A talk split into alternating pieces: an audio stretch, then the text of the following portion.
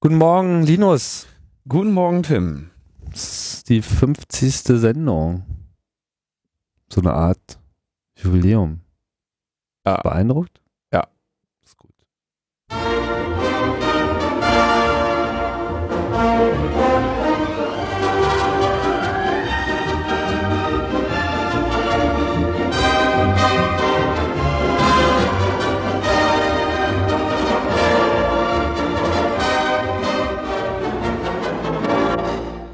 Irgendwie wird das ja auch immer professioneller, wenn ich mir das hier anschaue. Findest du nicht auch? Hat schon so ein bisschen was von Fernsehstudio. Weil du jetzt hier eine Webcam aufgestellt hast? Naja, ich meine, das, äh, ne? das ist unser Einstieg äh, in die Zukunft. Das 21. Äh, Jahrhundert Teil 2. Der Videopodcast. Ja, nee, also hier einfach die Studiosituation. Ja. Es fehlen einfach nur noch so äh, Fehlt fliegende Kameras oder was vielleicht auch sehr gut kommen würde, wie so ein, so ein Bullet-Time-Effekt. Muss man mal gucken, ob man das in Audio irgendwie nachgestellt bekommt. Was schon, Bullet-Time, Matrix und so? Ja, ja. Ja, ja, klar. Ja. Ja. Ich könnte dich so mit Hm. Wattebäuschen äh, beschmeißen und, Und dann so, dann rotiert das dann immer so, genau. Ja, Ja. ne, klar. äh, kann man ja in Dolby Surround dann machen. Genau. Bullet Time in Dolby Surround. Bullet Time in Dolby Surround, ja. Und ein Quake-Level brauchen wir auch. Na gut, 50. Sendung, äh, das hat uns so ermattet, der Gedanke, da dachten wir uns gleich, holen wir uns äh, auch gleich nochmal äh, Verstärkung äh, herein für ein Update aus dem Süden und wir sagen Hallo zu äh, Thomas. Thomas Hallo. Hallo. Frisch live zugeschaltet aus unserem äh, Korrespondentenstudio in Wien. Wien, ja. Ja, äh, hinter mir ist der Stephansdom. Ja, wir sehen irgendwie die Wiener, das Wiener Stadtbild. Ja. Alles verschneit. Ja, sehr romantisch. Thomas steht quasi in, in unserem äh, Hauptstadtstudio. Äh, ist, ist Wien die Hauptstadt von Österreich? Steht Ja. nackt, nackt vor dem Da habe ich Stephansdom. Glück gehabt. Ich, ich, im letzten Moment schaffe ich es immer. Ich habe ja null Ahnung, ne? Von, äh, von oder, oder überhaupt Geografie, ne? Aber in so Nicht dein Fall. Ernst. Ich habe sehr wenig Ahnung von Geografie, ja. Und, und, und Hauptstädte gehören für dich zur Hauptstädte. Geografie, ja. Ja, Okay. weil dafür muss man ja wissen, wo sie sind. Ja, das ist aber nicht unbedingt. Nee, ich bin, ich bin nicht so besonders firm im, äh, im Bereich der Geografie. Äh, da Ich kann ja jetzt, fühle mich da nicht, nicht so, äh, wir können ja die nächsten Sendungen immer eröffnen. Ich sage ein Land und du äh, sagst, was du denkst, was die Hauptstadt ist. nee, das äh, geht schief. Ja, aber es ist zumindest unterhaltsam. Nee, ich bin da nicht so, bin da nicht so gut drin. so, so. Naja, gut. Aber Hauptsache, äh, Hauptsache unterhaltsam. Denn äh, da wir euch ja ansonsten hier mit den trockenen Themen der Netzpolitik befeuern, müssen wir auch ansonsten noch ein bisschen Humor bewahren. Ich habe ich hab Humor gezeigt. Hast du? Ich habe Humor gezeigt, woanders allerdings. Wo denn? Äh, ich war äh, zusammen mit äh, Rosa Gast bei äh, Wir müssen reden, Ja. seinem Podcast. Da habe ich, äh, habe ich, glaube ich, eine? Rosa Luxus, eine äh, Berliner Aktivistin. Äh, wir waren da als Doppelpaket äh, zu Gast in, in äh, dieser Sendung und haben ein bisschen so erzählt vom Über Netzpolitik. Ja, so und Aktivismus und so Kram. Äh, viereinhalb Stunden Sendung, also da ist äh, relativ viel erzählt worden. Ah, verstehe. Na gut, das kann man Ja. dann nochmal reinschmeißen, ne? Genau, das war, glaube ich, teilweise unterhaltsam. Und ich muss, äh, ich muss üblicherweise, wenn ich ein, ein Geschenk bekomme von meiner Amazon-Wunschliste, dann äh, schreibe ich eine E-Mail oder einen Brief zurück. Äh, ich habe diese Woche zwei bekommen, die ähm, aber von meinem Arbeitskollegen geöffnet wurden und ähm, der hat die Kartons weggeworfen, deswegen stand, wusste ich nicht mehr, wer die Absender waren. Hm. Also deshalb danke ich äh, für für die beiden sehr schönen Geschenke, die ich diese Woche bekommen habe, den beiden Absendern und muss mich dafür entschuldigen, dass äh, ich leider eure Namen nicht habe. Ich würde mich freuen, wenn ihr noch mal kurz eine E-Mail schreibt, um euch zu erkennen. Schickt einfach noch ein Buch. Schick, schickt mal noch. Müsst ihr noch mal schicken. Gut, let's get äh, serious. Womit äh, fangen wir denn heute an? Ja, mit was überhaupt nicht humorvollem. Ja, ist doch gut. Passt doch. Mit äh, Trojaner-Software.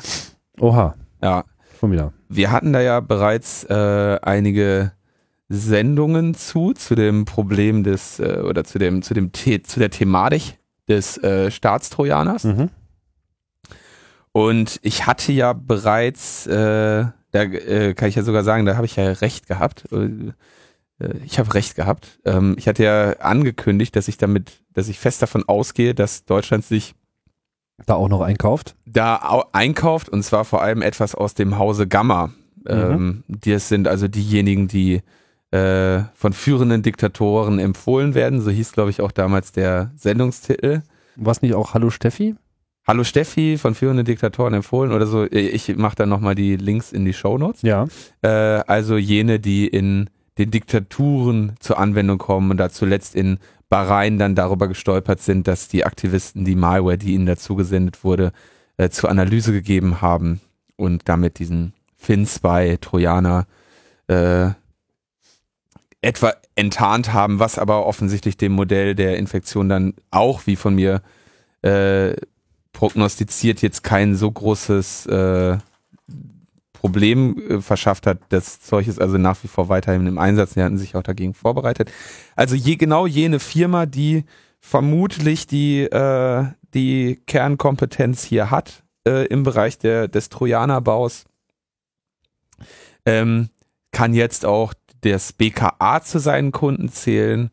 Das heißt, äh, die Software, die wir äh, in, in den Unrechtsregimes äh, in der Anwendung sehen, äh, die, für die interessiert sich jetzt auch das BKA und zwar, um damit die Lücke zu füllen, die, bis sie eine Eigenentwicklung haben. Ja, sie gehen irgendwie davon aus, dass sie, äh, also sie haben drei Millionen Euro und 30 neue Stellen aus, also 30, drei Millionen Euro veranschlagt und 30 neue Stellen ausgeschrieben für eine Eigenentwicklung eines Staatstrojaners. Den möchte das BKA haben. Mhm.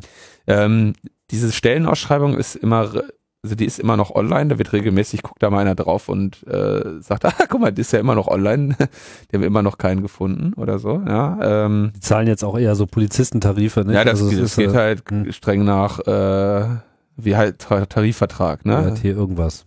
13 oder sowas, ja. Mhm. Wirst jetzt nicht reich, ja. Aber ähm, genau, da Sie also davon ausgehen, dass Sie das jetzt nicht äh, innerhalb der nächsten Wochen äh, fertig kriegen, äh, wollen Sie quasi für, die, für den Zeitraum eine andere Lösung haben. Und da hat das Kompetenzzentrum Informationstechnische Überwachung im Bundeskriminalamt äh, ein äh, Dokument äh, dem Haushaltsausschuss vorgelegt, äh, das unter äh, der Geheimhaltungsstufe Verschlusssache nur für den Dienstgebrauch stand und vor einigen Tagen dann auf Netzpolitik.org äh, geleakt wurde. Und da geht es also darum, dass sie von der Firma ähm, Gamma äh, oder mit der Firma Gamma zusammenarbeiten und da ein Produkt gerade prüfen lassen. Ja. Und ähm, also es ist jetzt auch nicht irgend so ein wirres Gerücht, sondern es gibt da sozusagen wirklich so ein Dokument, äh, an dem das äh, ganz gut ablesbar ist, dass es auch tatsächlich stattfindet. Ja, sie haben nämlich eine, die externe Firma CSC äh, damit beauftragt, die Einhaltung der rechtlichen Vorgaben zu prüfen. Und ähm, Was das, ist das für eine Firma? Ja, das äh, CSC Solutions, äh, den gehört laut äh, einiger Artikel die Firma oder gehörte die Firma DINCorp und die hatte so etwas ähnliches gemacht wie Blackwater. Ah, ach so, also die sind da in Organisation ja, sozusagen. Ähm, China. Also ich habe ein, eine Aufklärung über die Firma DynCorp, äh, in einer Aufklärung über die Firma DynCorp heißt es, DynCorp wird nicht gerne mit Blackwater und KBR verglichen, aber die Firma macht genau das Gleiche. Wegen ja. des schlechten Images. Genau. Und das äh, BKA hat dann auch die äh, Anschaffung des, äh, des Finfisher äh, bestätigt.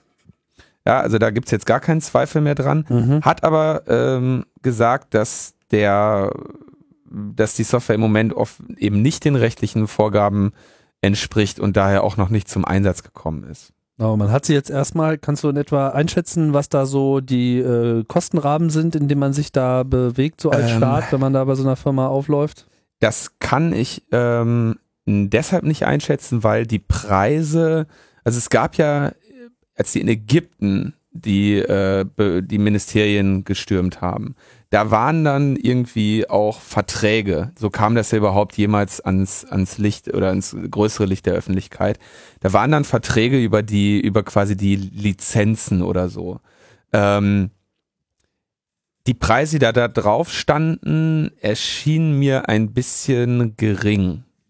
Und was stand da so für Preise? Ich weiß es deshalb nicht mehr genau. Aber es war ah. irgendwie, waren, waren, jetzt nicht, waren jetzt nicht unbedingt Millionenbeträge. Ähm, was man dazu sagen muss, diese, ähm, es scheint ja tatsächlich so zu sein, dass äh, Gamma dann auch den, den Command and Control Server äh, selber unterhält. Also den Server, an denen diese Trojaner dann äh, berichten. Das Zentrum des Botnetzes sozusagen. Zentrum, genau, das Zentrum des Botnetzes. Und da gibt es sicherlich noch einige äh, datenschutzrechtliche Probleme, die sie haben. Aber äh, die Meldung steht und es war natürlich zu erwarten. Das sind eben die, die es am besten können. Okay, also das BKA kauft jetzt dieselbe Software, die auch die anderen Unterdrückerregime haben, ja. weil Deutschland kann ja da technologisch nicht hinter der dritten Welt äh, zurückstehen mhm. und äh, lässt das Ganze überprüfen von so einer Firma, die auch so Dinge macht wie Blackwater, also irgendwie so bezahlte Söldner in Krisenherden, die sich nicht an staatliche Vorgaben halten müssen, zumindest nicht so lange, wie es nicht in der Zeitung steht. Zu der, zu der Firma CSC, Wind. da würde ich jetzt nochmal, äh, halte ich mich jetzt ein bisschen zurück, weil ich da nicht so viel recher zu recherchiert habe. Aber auf jeden Fall, man sucht nicht lange äh, nach CSC, ähm, äh, ohne irgendwie sehr komische Verstrickungen da zu finden. Hm. Die scheinen auf jeden Fall auch weit verbreitet zu sein. Gibt es auch äh, in Österreich, sehe ich gerade. Ja, dann hat äh, der äh, Chef von Gamma, äh, gegenüber Netzpolitik.org. Das ist ganz interessant. Also André hat, ähm, André Meister hat, hat diese Sachen alle äh, recherchiert und veröffentlicht, der ja auch öfter bei uns zu Gast war äh, und auch sein wird in Zukunft noch. Ähm, der hat ja einen Kontakt zu, zu Martin Münch und der antwortet ihm auch. Also er kriegt immer die Statements von. Martin Münch ist jetzt wer? Äh, der äh, berüchtigte MJM, der Chef von Gamma und auch einer der Maintainer der Backtrack äh, Linux Pentesting Distribution und so. Mhm. Oder ursprünglich, ich weiß gar nicht genau, ob der es jetzt immer noch macht, aber der hat das, geht auf jeden Fall auch auf ihn zurück. Und der hat gesagt, äh, er gibt natürlich keine Auskunft zu bestehenden oder zukünftigen Kunden, äh, noch wie diese unsere Produkte nutzen, um Straftäter zu überführen. Ähm, ja, ist natürlich ganz klar, dass er, dass er dazu keine Auskunft geben kann äh, und sagt, äh, hinzu kommt zudem, dass wir derzeit in aktiven Gesprächen mit verschiedenen Menschenrechtsorganisationen sind, um einen möglichen Code of Conduct für Firmen wie unsere in dieser Branche zu entwerfen und durchzusetzen. Und wir wollen diese Gespräche durch Veröffentlichung von interner nicht in Gefahr bringen. Ja, ähm, laut, es scheint, also aus Deutschland scheint es keine NGO zu sein, die sich mit, äh, mit Gamma unterhält man darf gespannt sein, was für ein Code of Conduct, also Code of Conduct ist ja sowas wie eine freiwillige Selbstverpflichtung. Ja, also das funktioniert ja super. Ethische Prinzipien in den äh, Staats in die Staatstrojanerindustrie. Äh, Spionage mit menschlichem Ansatz. Ja, ja. Mhm. ja. PR-Probleme äh, lösen. Genau, also das, äh, das, das riecht sehr nach äh, PR-Probleme lösen. Das Interessante ist, äh, lädt er sich jetzt tatsächliche NGOs ein oder hat er schon seine eigene gegründet? Ja, die, Mhm. Die, äh, die, ja, also ähm, kann ich jetzt gar nichts zu sagen, weil äh, äh, ne, dass diese Gespräche möchte er natürlich nicht äh, verletzen. Aber ähm, ich meine, jeder, äh, der MJM ist sicherlich nicht dumm und äh, jeder hätte ihm natürlich nach den nach der Veröffentlichung der Fins bei äh, des Funktionsumfangs und der Analyse natürlich genau zu, zu einem solchen kleinen PR-Schritt äh, geraten. Er hatte sich, hat sich auch vor einigen Mo Wochen oder Monaten bei in irgendeiner großen Zeit, ich weiß gar nicht mehr genau, was das war, wo er dann so darüber äh, sich beklagte, dass er ja für das, ähm, wenn, wenn er eine Frau kennenlernt und die seinen Namen googelt, äh, sie ihn nie wieder anruft, dabei äh, kämpft er ja für, ne, für die Freiheit und den Frieden äh, gegen Pädophile und Nazis. So ungefähr. Hm. Das ist selbstverständlich. Ich finde das auch wichtig, das äh, durchaus auch mal äh, so zur, zur Kenntnis zu nehmen. Ja, also, gut. Nehmen wir das äh, zur Kenntnis. Ich meine, Österreich hat das aber noch nicht äh, nachgemacht. Ne? Das muss jetzt in Deutschland erstmal wieder gemacht werden, damit das dann in Österreich auch alle toll finden. Oder gibt's da, hast du da schon mal was von gehört, Thomas? Naja, Bundestrojaner war ja bei uns aufgrund dieses sehr lustigen Leaks, äh, dass wir überhaupt draufgekommen sind, dass unser Staat den auch gekauft hatte. Ähm, wenn ihr euch erinnert, nachdem der CCC diesen Bundestrojaner veröffentlicht hat, hat äh, ja irgendwer mal eine Falschmeldung rausgehauen mit, ja, und der wird auch noch in ganz vielen anderen Ländern verwendet. Und dann hat die Betreiberfirma ja gesagt, nein, das stimmt nicht. Wir sind nur in Deutschland, Österreich und noch anderen Ländern. Ah. So sind wir draufgekommen. das ging auf die äh, hedonistische Internationale zurück. Ach, guck an.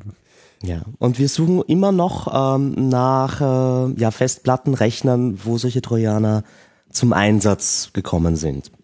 Wir haben leider noch nie was gefunden. Das war aber äh, Digitask, ne? Was äh, in Österreich zum, genau. Ja. Ja. Da gab es einen Fake äh, Twitter-Account, der äh, irgendwie solche äh, Sachen dann So, so. Ja. Verbreitet hat. Ah, äh, wird übrigens auch behandelt in, in, einem, C, äh, in einem Vortrag beim, äh, jetzt hätte ich schon fast gesagt, Weltkongress der, Chao- der Computerchaoten, Der chaotischen Äh, Internationale. der, äh, vom 29C3 Politikhaken, da wird das auch nochmal äh, behandelt, dieser, dieser Twitter-Account und wie dann Digitask offen, offensichtlich durch Zufall zugegeben hat, äh, Österreich zu sein Kunden. Wir verlinken. Wir verlinken. Wir verlinken. Gut. Äh, haben wir das durch, das Thema? Ja, ne? Ja, also ähm, Hoffen wir man es. Also es, wird, es bleibt spannend. Wir werden jetzt mal sehen. Also diese, dieser Finspy ist ja sehr, sehr ausführlich. Und äh, bin mal sehr gespannt, äh, wie sie den äh, zurechtstutzen. Ich hatte das ja, glaube ich, damals schon gesagt, Nanz, so, so eine, die, dass ich damit rechne, dass es so eine Art BAD-Edition mit der Hälfte der Features und dem doppelten Preis. Ich denke, das ist da nach wie vor meine Prognose, was, was Gamma da machen wird. Mhm. Gut. Weiter im Text. Ähm, schalten wir jetzt schon nach Österreich oder wollen wir jetzt erstmal die USA? Äh, Ach, ich denke, wir, wir können, ähm, das ist mir eigentlich völlig egal. Wir können auch schon, wir können auch erst nochmal die USA behandeln. Das ist ja, äh, mach mal die USA. gut. Ja, das ist, äh, ist ganz spannend. In den USA gibt es ja ähm, jetzt bald, jeden Moment geht's los, die Six Strikes Regelung. Ja, wir kennen das, äh, wir kennen den Begriff ja eigentlich eher unter Three Strikes. Das heißt also irgendwie Provider äh, Überwachung, Verwarnung und Konvention bei Urheberrechtsverletzungen. Also von Seiten des Providers soll man eine Warnung bekommen, dass man seinen Internetanschluss nicht im Sinne des Gesetzes oder im Sinne der Content-Industrie nutzt und ähm, das bitte an, das Internet bitte anders benutzen soll. Genau, man kriegt zwei Warnungen und beim dritten Mal ist man dann sozusagen. Das war die, äh, das war auf die, Straße. das war die französische Regelung, wo dann also eine, eine, eine quasi mit, mit dem Hadopi-Gesetz die, äh, eine äh, die Sanktion sein sollte, dass man irgendwie kein Internet mehr hat. Ja, das war ja, äh, was hatten wir auch drüber gesprochen, dass das da bis jetzt noch nie wirklich passiert ist, dass jemand ernsthaft das Internet abgeknappt wurde. Äh, da gibt's ja diese schönen ähm, schönen Zusammenrechnung, dass sie am Ende irgendwie einen Typen mal verknackt haben dazu, dass er gesagt hat, okay, ich mach's nicht mehr oder so und äh, das ganze Ding ein paar Millionen gekostet hat oder so. Ähm, in den USA wollen sie das ausweiten auf so eine sechs sechs Strikes Regelung. Warum auch äh, immer sie jetzt da lieber sechs äh, wollen, ist wahrscheinlich wegen des metrischen Systems.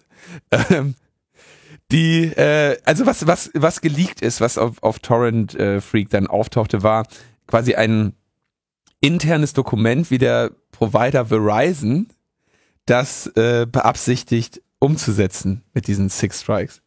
Und ähm, Tim, was ist los? Das ist hier ernst. Sorry.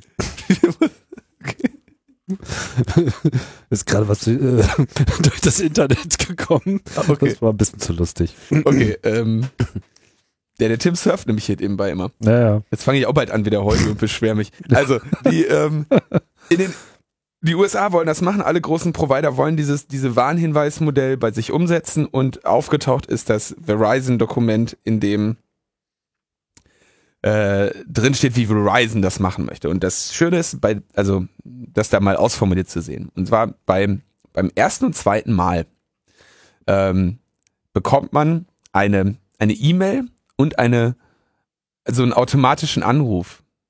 Kennst du das? So, hallo. Weißt du? Da klingelt dann das Telefon, du gehst dran und äh, da wird so eine Bandansage Ja, abgespielt. so Text-to-Speech-mäßig. Genau, wir haben so irgendwie so, Wir wissen, wo sie wohnen. nee, wird dann so gesagt, so sie, ihr, ein Copyright-Inhaber hat uns gesagt, dass von ihrem Anschluss äh, irgendwie seine Rechte verletzt wurden. So mit dem, Das mit, ist doch, Ja. das ist doch wirklich geil. Das ist nicht nur die Privatisierung der Rechtsdurchsetzung, das ist die Automatisierung der Rechtsdurchsetzung. ja, das ist wunderbar. Das ist So, geil. mit, ne? mit so, so ein Meme-Potenzial. Ne? Ja, Ich ja. mein, Das ist dann so ein bisschen, da fühlt man sich wahrscheinlich wie am Bahnhof mit diesen äh, komischen Durchsagen. Ne? In fünf Minuten fährt auf Gleis 6 ein der ICE 593. Ja, sowas, ne? Das ist schön. Genau, also und äh, wird dann, also kriegst du einen Anruf, ja, ne, und ähm, kriegst auch einen Link, ähm, um, äh, in dem dir erklärt wird, ähm, Wie du rausbekommen kannst, wie, du, wie du die Fallschirmsoftware deinstallierst. ja, super. ja, Ja? Äh, falls man das noch nicht wusste, sozusagen. Und wo, wo man, wo man legal äh, solche Inhalte dann bekommen kann. Ja, also es ist, ja, wird so gesagt, so hier, wir zeigen dir, wir helfen dir dabei, das zu deinstallieren und sagen dir hier App, App, Apple, iTunes oder so, ne? Hm. Bei Alert äh, 3 und 4, also beim dritten und vierten Mal, äh, begegnet dir der Provider mit der Manipulation deines Traffics und zwar in Form einer Browser-Umleitung. Das heißt, du gehst ans Internet, möchtest, gibst irgendwie, willst an den, an den Anfang des Internets, google.com und äh, statt google.com kommt dann Das war Äh, ein Stoppschild. Verizon Six Strikes Stoppschild.com, ähm, Du böse. wo dann gesagt wird, so hier, ne, wie, du, ähm, wir haben dir ja schon mal gesagt, das ist nicht in Ordnung. Und diese Browser-Umleitung kommt so lange, bis du bestätigst, dass du das gelesen hast und das äh, mit angefügte Lehrvideo geschaut hast. Ja? Be betont wird, diese, diese Bestätigung ist kein Schuldeingeständnis. Ne? Also ist ist, ist nicht, äh, ist also quasi wie ohne Anerkennung einer Rechtspflicht äh, bestätigst du, dass du das, äh, die, den Hinweis zur Kenntnis genommen und dieses, dieses schöne Video ähm, Wahrscheinlich ist so ein Klick auf einen Button ist dann sozusagen ausreichend, ohne zu überprüfen, wer jetzt eigentlich gerade vor dem Bildschirm sitzt. Ja, natürlich, also auch wieder, du kannst dir das vorstellen, Mann. ne, der Provider hat einfach äh, seine Regeln stehen, okay, jeder, jeder Request von, von, von diesem äh, Subscriber wird äh, umgeleitet, bis ich bei mir in der Datenbank stehen habe, der hat okay geklickt, ne? Vermutlich ist dieses kleine Portal auch genauso äh, schusssicher wie so Ja. Login-Portale in Hotels. Mhm. Mhm. So, und wenn man dann immer noch böse ist, Genau, das ist also vierter, dritter und vierter. Ähm, und dann beim fünften und sechsten kommt wieder so ein Browser-Redirect. Und da kannst du dann ähm, aussuchen, ob du deine Speed-Drosselung für direkt jetzt, immediately die nächsten zwei bis drei Tage haben möchtest oder ob du sie irgendwann innerhalb der nächsten 14 Tage quasi positionieren möchtest.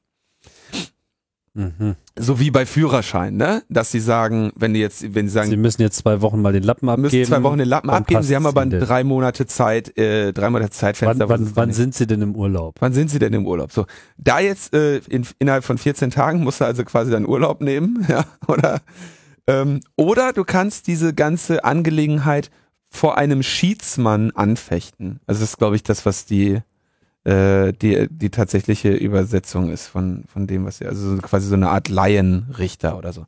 Kannst du also vor den Schiedsmann ziehen und anfechten, dass du zwei bis drei Tage äh, Internet wird, glaube ich, auf 256 ähm, Kilobit pro Sekunde oder sowas gedrosselt. Also ein bisschen, bisschen über ISDN-Geschwindigkeit oder so. Na, vierfache. Ja. Aber es bezieht sich wahrscheinlich auch nur auf den Download.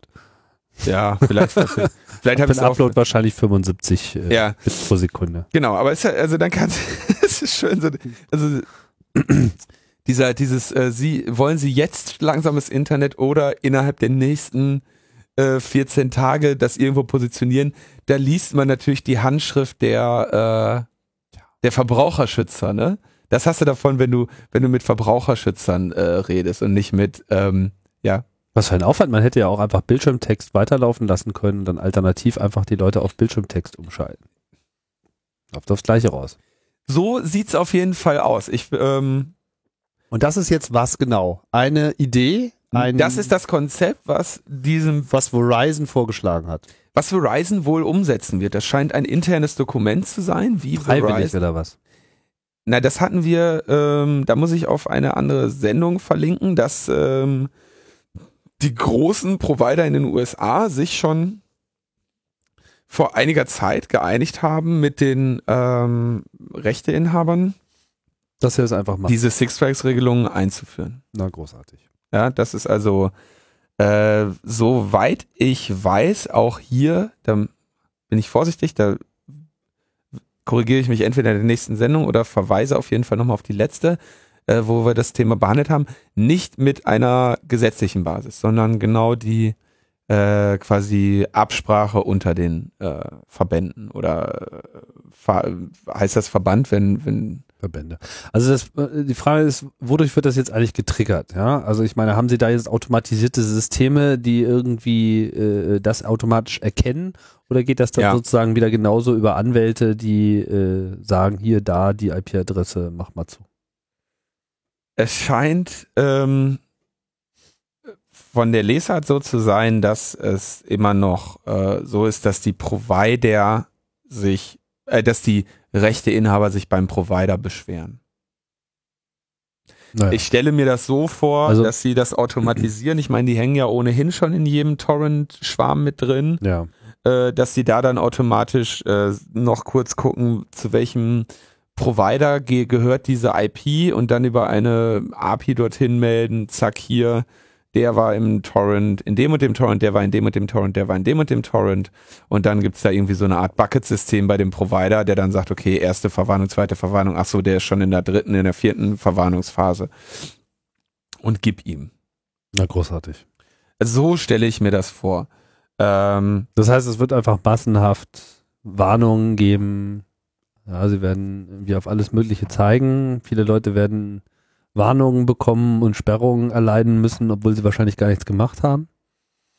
Einfach durch die typische Verdrehung von IP-Adressen und äh, etc. Mhm. Ja, weil das ja auch wieder die Zuarbeit der Provider äh, etc. Also selbst wenn es, wenn es t- richtig funktioniert, wird es eine Menge Ärger bringen. Die dreckige Variante wäre natürlich, dass der Provider auch die, ähm, die Überwachung macht. Äh, das halte ich aber für äh, aus, vor allem auch aus dem Grund für unwahrscheinlich, dass das so viel DPI-Infrastruktur der Provider nicht dafür aufwenden würde, ohne dass er da irgendwie ein finanzielles Modell. Ja, das kostet ja auch ein, ein, ein Höll- Höllengeld und vor allem äh, vergraulen sie ihre Kunden damit. Ne? Ja, und vor allem, ähm, wenn er selbst die Ausforschung macht, könnte er auch haftbar sein, wenn er etwas nicht findet. Also wenn er sich das melden lässt, ist er da schön aus dem Schneider. Aber die ganze Sache zeigt recht schön, was passiert, wenn man keine klaren Gesetze der Netzneutralität hat. Ja. Weil das der Provider so äh, mit der, mit der eigenen Internetleistung pfuschen kann und am Ende sogar einseitig die Vertragsbedingungen ändert. Ich meine, nichts anderes ist doch dieses Runterregeln und in irgendwelche Container einsperren. Ja, und vor allem, was, was passiert, ich meine, gerade in den USA, wir kennen das, sind immer äh, so Class Action Suits sind immer sehr äh, beliebt, ja, wenn sich dann erstmal so die ersten paar tausend Leute zusammentun, die ihrer Meinung nach äh, falsch äh, beschuldigt wurden, ja, Mhm. ja, hab hier Sperrungen erleiden, meine, meine Bandbreite wurde gedrosselt, das ist nicht das, wofür ich bezahle, die Firma liefert mir nicht das, was mir zusteht, etc. Da müssen halt Mhm. gleich erstmal wieder ein paar Millionen äh, Schmerzensgeld fließen, weil ich mich in meiner Datenausbreitung gestört gefühlt habe. Ja, die werden es wahrscheinlich irgendwo Teil, zum Teil ihrer AGBs machen oder so. Ich bin mal sehr gespannt, wie das im, im Detail aussieht. Ich habe mich jetzt nur noch mal ganz schnell versichert. Also die ähm, diese Anfechtung vor dem Schiedsmann ist natürlich auch dann gebührenpflichtig, kostet irgendwie 35 Dollar oder so. Ah, Ähm, und das Ganze läuft, wie ich auch schon das ist also sozusagen auch nochmal ein Revenue Generator dann. ja, unter Umständen, zumindest für Aha. diese Schiedsmänner. Und das Ganze äh, ist außer, also nicht in, innerhalb einer gesetzlichen Regelung, sondern eben eine von den, was ich ja auch für Deutschland fürchte eine Regelung unter den, unter den Anbietern selber. Und zwar äh, unter den Providern und den Rechteinhabern, die sich zusammengeschlossen haben zum Center for Copyright Information. Also der Schiedsmann kostet Geld. Das ist wirklich super. Das ist dann, das ist, jetzt sind wir wirklich wieder bei Brasil, ja. Weißt schon, Ja. äh, der andere Film, äh, der sich so mit 84, da gibt es diese wunderbare Stelle, eine der tollsten Stellen überhaupt. Ähm, ja, irgendwie hinter diesem Komplott, da steckt bestimmt Simmons dahinter. Ja, der war schon immer der Meinung, dass die Leute für ihre Verhöre mehr bezahlen sollten. Und so ist es ja im Prinzip, ne? Ja, Das ist echt äh, bemerkenswert. Na gut. Ähm, und das Ganze also Ja. spannend, ich will, ich will das nochmal betonen, ne? ja. ohne äh, gesetzliche Grundlage, ja. Ähm, die, das machen die einfach. Die haben sich da, die großen Provider haben sich zusammengeschlossen und haben gesagt, das klingt doch nach einer guten Idee, das machen wir jetzt. Ähm, die US-Regierung billigt das, ja, und geht davon aus, dass das einen signifikanten äh, Einfluss haben wird. Gibt's eine schöne ähm, Bekanntgabe auf der Website des Weißen Hauses. Uh, working together to stop Internet privacy, piracy. Privacy. Ich, Aber es hat natürlich sicherlich auch eine gute Seite. Ich meine, wenn die Leute dann alle gedrosselt sind, dann, dann gehen sie halt mehr raus an die äh, frische Luft und kommen endlich mal wieder dazu, ihre automatischen Gewehre auszuprobieren. ja, Das ist doch, Äh, äh, es ist also, es ist wirklich, vielleicht um da jetzt mal nochmal von der, das ist ja wirklich nicht mehr lustig, ne? Also er, Erziehungsvideos den Menschen aufzwingen mit Bestätigung. Wahrscheinlich muss man am Ende noch einen Test zu dem Lehrvideo schreiben. und Capture. kreuzen sie an, äh, das runterzuladen ist legal, illegal, scheißegal oder was, keine Ahnung. Und äh, also wie, welche Macht musst du wirklich als Industrie in einem Land entfalten, dass Provider das für dich machen, ja? Dass Provider sagen, okay, wir, wir kotzen unsere Nutzer so an, wir bauen diese gesamte Infrastruktur, wir, wir, wir beschneiden sie um den Dienst, die, den wir ihnen anbieten. Wir stellen uns einerseits hin und werben mit irgendwelchen Bandbreiten dafür, für die, die, den Leuten diesen Internetanschluss anzubieten und wir stellen uns dann hin und machen den denen langsam. Ja, wahrscheinlich können sie äh, hintenrum dann wiederum gute Deals einstreichen beim Verkaufen von Musik über Mobilfunk, tralala, etc. Würde mich nicht wundern, wenn Verizon Kopplungsdienste hatten wir ja auch schon hier mit irgendwie- Vielleicht hat Verizon ja, also das weiß ich nicht, vielleicht hat Verizon ja sowieso so einen MP3-Store oder wird gleichzeitig einen launchen. Ich meine, das wäre die, das wäre einfach jetzt nur noch konsequent. Ja, also wenn sie da nicht dran gedacht haben, dann, äh, dann ist blöd, ne? Also dann muss, neues Management. da muss neues, ja, da wir uns mal anrufen. Ja, da müssen wir, Bescheid. haben sie auf jeden Fall die falschen Berater gehabt. Ja. Naja, Na gut, lass uns, äh, lass uns in das Land äh, umschalten, wo äh, Korruption und äh, Rechtsverdrehung keine Realität ist. Nein, nein, nein, nein. Niemals, niemals. Was Das, äh, gibt's denn Neues zu berichten? Aus, ach, so viel. Aber die zwei wichtigsten Sachen, die man erzählen sollte, ist, dass unser Verfassungsgerichtshof in Österreich sich mit unserer Klage beschäftigt hat, die der AK Vorrat eingebracht hat und zu einer sehr interessanten Entscheidung gekommen ist. also die Klage gegen die Vorratsdatenspeicherung in Österreich. genau. Mhm.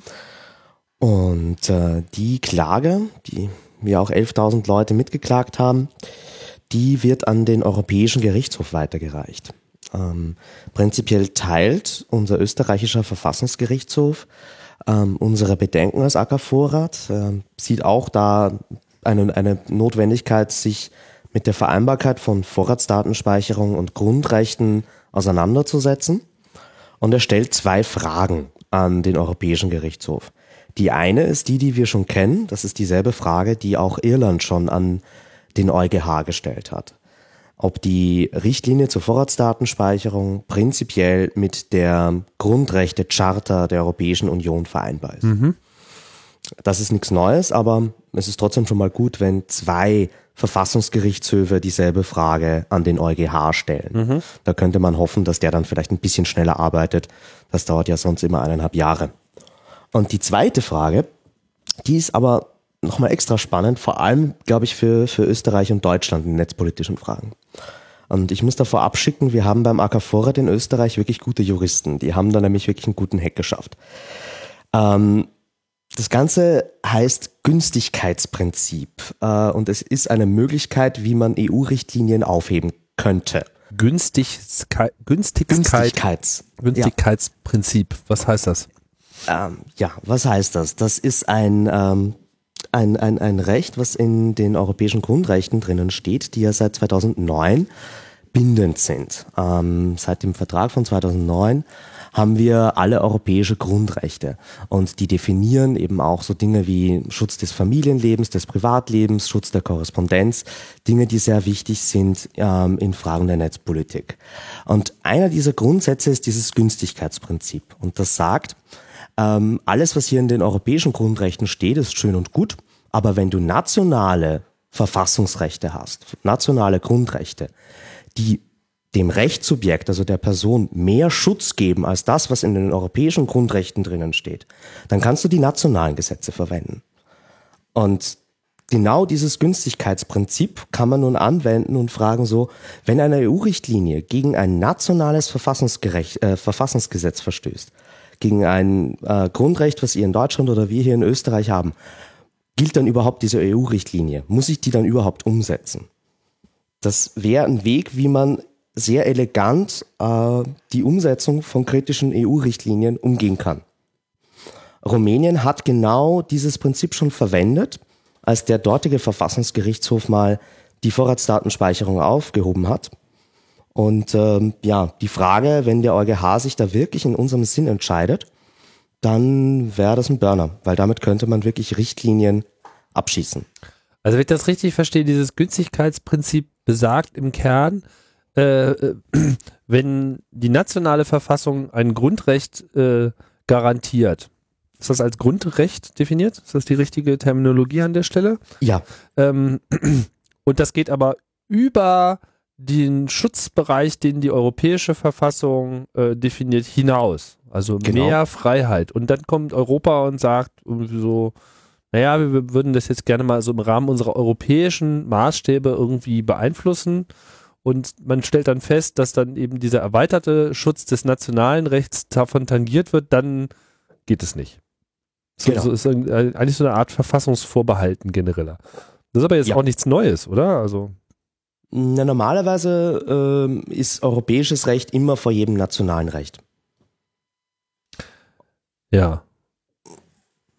Und Aber nicht bei Grundrechten oder wie? Oder nicht bei. Ähm, nein, normalerweise kannst du auch mit einer Richtlinie theoretisch äh, das nationale Verfassungsrecht aushebeln.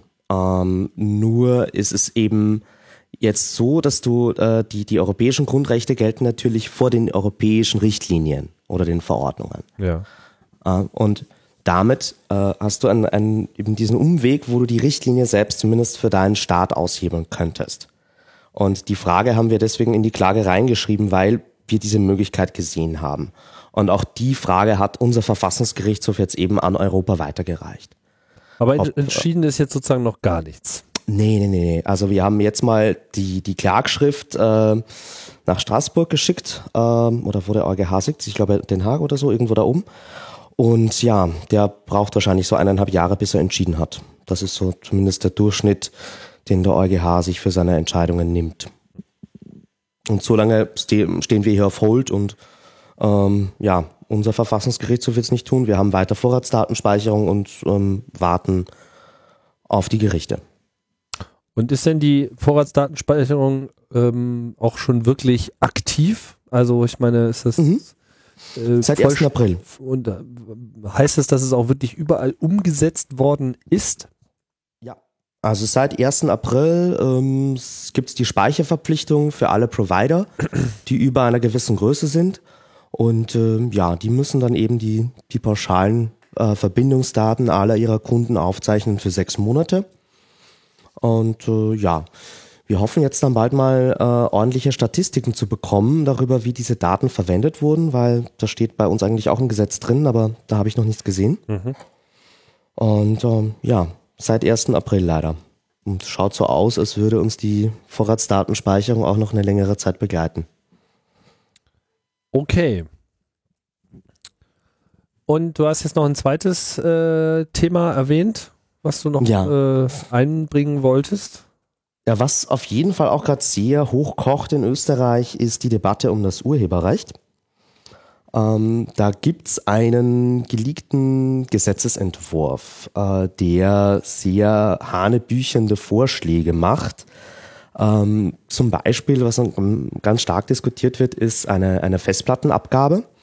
Das heißt, äh, alle Speichermedien sollen teurer werden, egal ob das ähm, Harddisks sind, SSDs, ähm, egal wo das, äh, das Speichermedium verbaut ist, ob das irgendwie ein Wecker ist oder ein Telefon, äh, die wollen da mal pauschal überall ähm, Urheberrechtsabgaben drauf einheben. Also das, was vorher die Festplattenabgabe war, daher kennt man es vielleicht noch, oder die, die Kassettenabgabe war früher. Ähm, das äh, ist so einer der Punkte. Das heißt, dass äh, die Dinge teurer werden, die Elektronikartikel teurer werden. Und auf der anderen Seite steht da sowas drin wie, wir wollen Vorratsdaten verwenden, um Urheberrechtsdelikte aufzuklären. Also wir wollen auf die Vorratsdaten zugreifen, äh, wenn wir glauben, dass da äh, die IP-Adresse hier äh, ein urheberrechtlich geschütztes Lied runtergeladen hat oder sonst irgendetwas, was ein, ein Abmahnanwalt als ähm, rechtswidrig ansieht. Im Moment ist es ja so bei uns in Österreich, dass du nicht so leicht ähm, in einem Zivilverfahren herausfinden kannst, wer hinter einer IP-Adresse ist. Ähm, dazu brauchst du einen Staatsanwalt im Allgemeinen. Und das wollen sie kippen, sodass du auch äh, als ganz normaler Anwalt, ohne dass du ein Offizialsdelikt hast, hergehen kannst und herausfinden, wer ist hinter dieser IP-Adresse, damit ich der Person einen Brief schicken kann und die Abmahnung zustellen kann. Ähm, das ist ganz lustig, weil sie Mhm. Aber haben da- das auch gleich. Aber äh, brauchst dafür wirklich jetzt die Vorratsdatenspeicherung? Weil ich meine, das geht ja auch in äh, Deutschland sozusagen einfach durch den Zugriff auf Logfiles. Das ist ja sozusagen nur wem, welchem Anschluss wurde die IP-Adresse äh, rausgegeben. Ähm, das erfordert ja sozusagen keine, keine Vorratsdatenspeicherung. Hier bezieht sich das jetzt schon explizit da drauf, oder? ähm, tut es, weil sie auch extra sagen, so für drei Monate. Wir wollen, dass diese Daten für drei Monate vom Provider gespeichert werden und sozusagen dann auch noch ähm, zweieinhalb Monate zurückschauen können, äh, wer diesen Torrent runtergeladen Und ist, hat. ist denn die Vorratsdatenspeicherung in Österreich nicht genauso äh, eingeführt worden mit dem Hinweis, äh, dass man ja nur die schwersten aller schweren Verbrechen und größten aller denkbaren Delikte Natürlich, das war eine Antiterrormaßnahme, die man Ja. unbedingt gebraucht hat für die Sicherheit. Und jetzt Ja, wird sie das auf mit dem einmal Terror verwendet. nimmt ja auch wirklich Überhand in Österreich. Mhm. Echt? Ich merke davon nichts. Nicht? Ach so, ich dachte, äh, bei euch brennen eigentlich die ganze Zeit die Straßen. Nein, Nein? Wir, wir, wir, wir verurteilen Politiker. Wir haben gerade einen Innen- ehemaligen Innenminister ins Gefängnis gesteckt. Also Oh, ich, ach, das sind die Terroristen. ja, dieser Strasser. Genau. Ach, und, und ist, ist der die auf Basis der Vorratsdatenspeicherung äh, überführt worden? Nein, nein, nein, viel lustiger. Es gab ein Video von zwei britischen Journalisten, die ihn beim äh, sich selbst als Lobbyist verkaufen überführt haben. Das hat gereicht. Ah. Als Lobbyist für was? Kannst Äh, der ist Europaabgeordneter und hat dazu gemeint, ja, für 100.000 Euro im Jahr ähm, Die kann Nummer, er ja, Gesetzes- okay, alles klar, das habe ich sogar gesehen, ja, ja. Oh. Ich, ich schicke euch einen Link zu dem YouTube-Video. Warum habt ihr euch Ja, denn nicht gekauft, um die Vorratsdatenspeicherung zu bekämpfen? Man doch sammeln können. ihr seid auch blöd. Crowdfunding. Da habt ihr so einen einfachen Einstieg, so hoch in die Politik. Und was macht ihr? Bringt den Typen in den Knast. Also, Genau, das wär ist doch auch einfach mal- undankbar. Man macht einfach Crowdfunding zur Bestechung von korrupten Politikern, damit sie äh, die richtigen Gesetze beschließen. Ich finde das Ja, völlig Wenn ich in Ordnung. 100.000 Euro hätte, dann würde ich sie lieber E3 geben.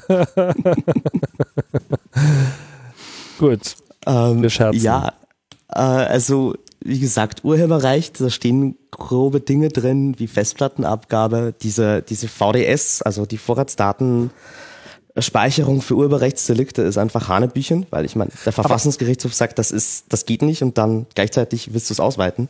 Also Festplattenabgabe, das ist sozusagen im Prinzip dieser typische, äh, äh, was ja hier in Deutschland eigentlich fast, auf, also ich bin mir sogar sicher, dass wir das bei Festplatten auch haben, oder Linus, weißt du da was Ja, genau drüber? ja, ja, Haben wir, die wurde ne? ja auch in Deutschland. Genau, ne? Also hier muss ja äh, alles, alles, was in irgendeiner Form in der Lage ist, ein Bit zu reproduzieren, USB-Sticks, äh, äh, Kopierer schon seit Jahr und Tag, ja, gibt's immer wieder diese äh, Abgaben. Äh, Gerade habe ich gelesen, dass die GEMA auch noch irgendwie 35 äh, Euro von jedem iPhone einstreicht, was in Deutschland verkauft wird. Also unbestätigt, aber so habe ich das äh, gelesen. Also es sind so diese ganzen, ah, naja, da könnte man ja Schabernack mittreiben und so weiter, gibt uns mal Geld und dann wird aber trotzdem noch draufgehauen. Das finde ich eigentlich das perfide äh, da dran, ja, dass man sich an der Stelle nicht dann auch äh, damit zufrieden gibt, dass man sagt, okay, alles klar, wir wissen, das wird hier irgendwie getradet, äh, pipapo, äh, Pfeifen im Walde, äh, gibt Kohle und dann sind wir auch ruhig. Ne? Nein, stattdessen muss nochmal extra drauf rumgehauen werden.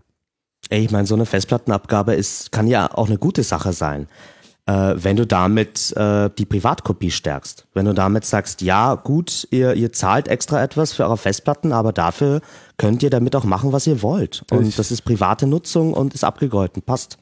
Aber das passiert mhm. ja eben nicht. Wir müssen mehr zahlen und gleichzeitig werden wir leichter kriminalisiert. Ja. Das ist weniger um die Privatkopie zu stärken, als mehr den Privaturlaub von äh, den.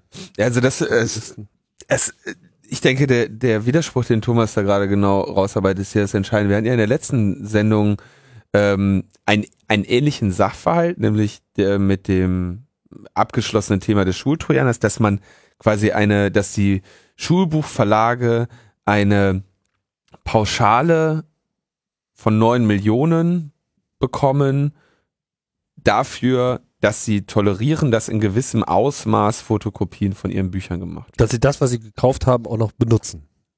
Ja. Mhm. Wir hatten in den Kommentaren jemanden, der betont hat, dass, äh, dass, dieses, dass das ja nicht der, dass das ja weit über Benutzung hinausgeht, das zu kopieren oder so, aber so, sagen wir mal, das im, im Unterricht nutzen, ja, dass ein Lehrer ein Lehrbuch im Unterricht nutzen kann, ohne dass alle seine Schüler etwas kaufen. Ja, also das ist ja jetzt vielleicht der Anwendungsfall. Vielleicht der Lehrer ein besonderes Lehrbuch, was äh, an seiner Schule nicht hat. Da hat er eine Aufgabe drin, die möchte er kopieren. Ähm, da, damit überschreitet er nicht äh, 20 Seiten oder 10 Prozent des Buches und deswegen kann er es mit den Leuten teilen. Diese Pauschale mit diesen ganzen Einschränkungen klingt ja gegenüber einer Festplattenabgabe plus komplett Illegalisierung alle, all dessen, wofür du diese ähm, Festplatte zahlst, noch fast human. Ja. Ja, also das, ähm, warte, lass mal überlegen, gibt es nicht irgend, irgendwas, was man mit der Festplatte machen kann, was legal ist und diese Abgabe dann rechtfertigen würde? Nicht wirklich, oder? Fällt mir jetzt nichts an. Also du, du könntest sie theoretisch auch zurückverlangen wenn du nachweisen kannst, dass du sie nicht verwendet hast, um urheberrechtlich geschützte Kann Werke man das tatsächlich? Kann man das tatsächlich? Nee, kannst du natürlich nicht. Das ist das, das ganze Gesetz ist Hanebüchen eben, weil du da äh, wie, wie willst du nachweisen, dass du eine Festplatte nicht verwendet hast, um irgendwas, von dem du nicht mal einen Fingerprint hast, drauf zu speichern? Aber es gab ah. doch, warte mal, es gab zumindest bei der GEMA gab es in der in dem alten Tarif äh, so etwas wie eine Zusatzgebühr, die du bezahlen musst, wenn du gebrannte Rohlinge verwendest. Also in, in deiner Kneipe, ich kenne das jetzt von der Kneipe. Die Kneipe war quasi, zahlte quasi nur für das Abspielen von tatsächlich gekaufter Musik. Wenn du das Recht haben möchtest, auch MP3s abzuspielen oder gebrannte Rohlinge, dann musstest du mehr bezahlen. Ähm, ich glaube, die Begründung war nicht, dass damit die, äh, die die Raubkopie quasi hinten durch die Tür wieder äh, kompensiert oder legalisiert wird, sondern dass du dadurch das zusätzliche Recht hast äh, oder die zusätzliche Möglichkeit hast, deine Musik selber zusammenzustellen. Ja, aber das, das Interessante. An, also du wärst, an, du wärst quasi immer noch dran gekommen, wenn du da eine gebrannte CD in der Kneipe hast, weil die darfst ja nicht, darfst ja nicht brennen. Also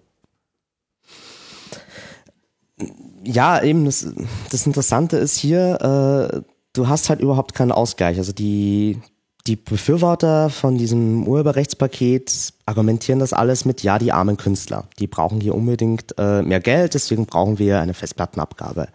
Äh, Kassetten gibt's nicht mehr und deswegen ist das die logische Konsequenz. Und äh, ihr kennt vielleicht noch alle Kunst hat Recht. Die ja. waren auch auf ähm, mhm. netzpolitik.org öfter mal Thema. Ähm, das ist so eine, eine Astroturfing-Gruppierung, die hauptsächlich aus der Unterhaltungsindustrie finanziert wird, äh, mit so Lobbying-PR-Firma dahinter und aber so tut, als würde sie die Interessen der Künstler vertreten. Und das fliegt langsam auf. Das ist sehr schön zu sehen, wie die immer mehr unter Beschuss geraten von etablierten, wirklichen Künstlervertretungen, einfach weil das, was die da fordern in diesem Urheberrechtspaket, auch nach deren Meinung eigentlich nicht geht. Und ähm, das ist gerade ganz lustig, weil wir, wir haben ja auch bald Wahl im September und das äh, eskaliert gerade sehr schön und du siehst, wie äh, das Astroturfing überhand nimmt und, und wir haben jetzt auch irgendwie die Wirtschaft, die sich mit einem eigenen Verein zu Wort meldet und es gibt zwei unterschiedliche Bürgerinitiativen, die diese Woche gestartet wurden. Eine für die Festplattenabgabe, eine dagegen. Äh, und, und ja, das ist sehr unterhaltsam, aber auch ähm, ja, sehr dramatisch, wenn das Gesetz in der Form durchkommt. Weil da auch ein letzter Punkt noch drin ist, nämlich der Verbot, das Verbot von Downloads aus offensichtlich illegalen Quellen. Da steht da auch so einfach drin und man kann sich nur fragen, was sind offensichtlich illegale Quellen? Ja. Wer, steht denn eigentlich hinter dieser Initiative dieses Gesetzesentwurfs? Also wer hat denn das, äh, wer, wer hat denn das losgetreten? Wer vertritt das? Also, das äh, Papier, was wir jetzt haben, kommt aus dem Justizministerium, das gerade unter der Leitung von unserer ÖVP, unserer konservativen schwarzen Partei ist. Und es ist auch die ÖVP, die am stärksten für eine Verschärfung des Urheberrechts eintritt und die am, ähm, am meisten auf Linie der Unterhaltungsindustrie in diesen Fragen ist. Ähm, ja, die haben da hauptsächlich die, den Vorstoß gemacht und, und, und treffen sich auch sehr gerne mit den äh, relevanten Playern von der Gegenseite. Und ähm, es formiert sich aber eben Widerstand. Du hast jetzt auch andere Parteien, die schon anfangen, damit Wahlkampf zu machen, dagegen zu sein. Und die SPÖ, die im Moment noch den Kanzler stellt und in der Regierung ist, die wankt so ein bisschen. Die hat sich letztens, haben sich da ein paar Leute dagegen ausgesprochen und andere sind noch dafür. Ja, das wird man sehen. Das heißt, die, die SPÖ, die den Kanzler stellt, ist gar nicht die Triebfeder dahinter. Nee, die sind in der Koalition. Ja. Wir haben genauso SPD und, die und ÖVP. Okay, aber äh, sind sozusagen noch nicht davon überzeugt oder äh, ist das sozusagen so Koalitionsräson mit, wir tragen das jetzt einfach mal mit, ohne drüber nachzudenken? Mm, muss man unterscheiden. Die Ministerin, die Verantwortliche, die ähm, Kunst- und Kulturministerin, die ist dafür. Die hat sich schon dafür ausgesprochen. Und die ist hat aber irgendwie von der SPÖ oder was? Genau, mhm. ja, ja, ja. Okay, also verstehe. Die, ähm, und, und äh, es gibt so eben, wir haben ja in Österreich keine Netzpolitik, aber wir haben Netzpolitiker. Wir hm. haben das Thema nicht in den Parteien, es gibt da keine offiziellen Sprecher, aber es gibt so einzelne Personen, die das thematisch besetzen, die teilweise auch sehr viel Ahnung haben und die auch wirklich versuchen, was zu bewegen, aber die haben halt in ihrer Partei nicht immer das Gewicht, das, das ihnen zustehen würde. Verstehe. Und die Netzpolitikerin, die ist da dafür in der SPÖ, die Sonja Ablinger und auch andere, aber mm, ja, man wird sehen, ob das hält innerhalb der Partei. Ich meine, die haben da sogar einen Parteitagsbeschluss in die Richtung, aber wir werden sehen. Wen das interessiert, ich äh, will da auch mal irgendwie äh, Netzpolitik.org Artikel schreiben und Leonard Dubusch hat das letztens auch sehr gut aufgedröselt. Äh, wir verlinken da drauf. Ja. Linus, letzter Punkt. Wir bleiben beim, beim Urheberrecht für Leute, die nicht wirklich Urheber sind. ja, für Leute, die nicht genug kriegen können.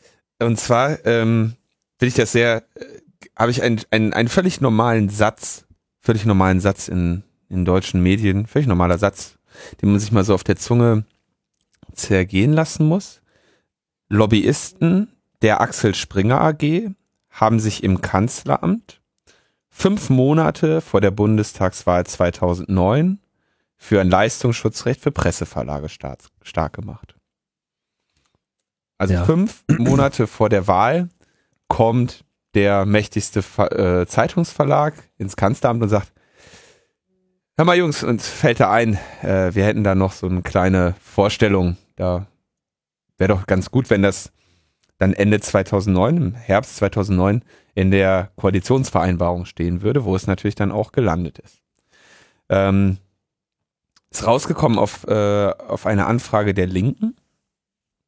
Ähm, und wir erinnern uns, dass ja äh, Netzpolitik.org da in, die, in, in diese Richtung auch eine äh, Informationsfreiheitsgesetzanfrage gestellt hatte, was nämlich die äh, auf die Brüder von von Kläden äh, abzielte. Mhm. Ähm, die zurückgewiesen wurde mit der Begründung, äh, die Antwort auf die Frage könnte den Erfolg der Be Entscheidung beeinträchtigen. Ja? ähm, wir berichteten. Jetzt äh, stellt sich also raus, diese Lobbyisten, die dort äh, im Kanzleramt waren, waren also der Springer Cheflobbyist Dietrich von Kläden sowie unser bereits bekannter Christoph Käse, der bei Heise dann als der Außenminister des Konzerns bezeichnet wird. Mhm. Und dieser Dietrich von Kläden und der Christoph Käse gehen also fünf Monate vor der äh, Wahl rein. Und nach der Wahl, wie wir, wurde dann völlig überraschend Eckhard von Kläden, der Bruder des äh, Axel Springer Lobbyisten, Staatsminister bei der Kanzlerin Merkel. Mhm. Da endet die Geschichte aber schon, denn dieser Bruder des Cheflobbyisten Dietrich von Kläden, der im Kanzleramt für das Leistungsschutzrecht lobbyiert, hatte natürlich niemals mit irgendwelchen Leistungsschutzrechtsangelegenheiten zu tun. Insofern, hier gibt's nichts zu sehen. Bitte weitergehen. Bitte weitergehen. Mhm. Ja, das, äh, diese Fragestellung hatte ja Sascha Lobo Lobo schon vor längerer Zeit, äh, ich glaube im, im Spiegel, in seiner Kolumne, Denk oder war das das in seinem. Blog, ich weiß jetzt nicht mehr ganz genau, wo der Artikel stand, ähm, die Frage schon mal aufgerufen. Mhm. Gibt's aber jetzt sozusagen nur die neue Erkenntnis, dass es natürlich alles nichts miteinander zu tun Hat alles nichts miteinander zu tun. Wir können beruhigt sein. Die Brüder von Kläden, die zwar beide da äh, der, offensichtlich den Fokus ihrer Arbeit im Bundeskanzleramt hatten, der eine, weil er dort arbeitete, der andere, weil er dort lobbyierte, ähm, haben da niemals äh, irgendwas miteinander zu tun gehabt. Wie konnten wir nur auf die Idee kommen? Nee, also es ist halt, was man in solchen Fällen ja immer sagt, ist, dass es, man kritisiert ja dann, dass es ähm, das Vertrauen in die Politik schwächt, wenn man sich so verhält, als natürlich haben die sich da so nicht, ver- haben die klare Stillschweigen darüber bewahrt. Niemals miteinander über das Leistungsschutzrecht gesprochen, obwohl Nee. der eine Staatsminister ist. Und, äh, niemals. Nur, Schon gar nicht unter Brüdern. schon gar nicht unter Brüdern. Ne? Die, die haben ja sowieso Streit. Der eine hat den anderen ja auch immer verhauen, als sie klein waren. Insofern, die, ähm, es liegt das nur so nah, ne? Und das ist, ne, also man, das Einzige, was man da kritisieren kann, ist, dass das natürlich die Politikverdrossenheit im Lande äh, fordert. Wenn man so, überhaupt so, so eine Idee aufbringt. Ja, Ja, Ja. stimmt. aber mehr haben die sich dann nicht vorzuwerfen. Das muss betont werden. Ja, bitte weitergehen. Ja, und wir gehen auch weiter. Wir gehen auch weiter. So richtig jetzt so ein äh, Feuerwerk abgebrannt haben wir jetzt nicht zur 50. Ne? Nee, äh, Kerze haben wir auch hundertste- Nee, das ist ja, das Thema das ist ja auch alles hier äh, ernst, ernstes Geschäft und äh, wir können nicht äh, hier jedes Mal äh, Späßchen Halligalli machen. Ne? Das Das stimmt. Ihr müsst öfter mit Publikum machen. Ja, Mehr Live-Sendungen. da hast du recht. Live-Sendungen, ja, finde ich auch gut. Kann man dran arbeiten.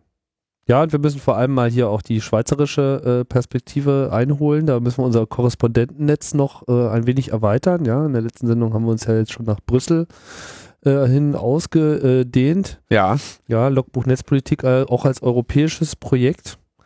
Ja, streben wir einfach da äh, die Hegemonie an im Medienbereich. ja, ich, äh, äh, vielleicht sollen wir es auch echt nochmal expliziter sagen. Also jemand aus der Schweiz fehlt uns. Ich habe da auch, ähm, glaube ich jetzt, mir fällt da wirklich keiner ein. Also ich würde mich äh, über Tipps und Ratschläge und Tipps, Hinweise. Ratschläge, Hörer äh, durchaus freuen, die da äh, Hinweise, die zur Ergreifung eines Korrespondenten in der Schweiz führen Schweizer könnten. Netzpolitiken will. Melden Sie bitte, rufen Sie bitte jetzt an. Genau, würde Ja. mich sehr freuen. Rufen Sie die Nummer äh, unter Ihrer Landesflagge an.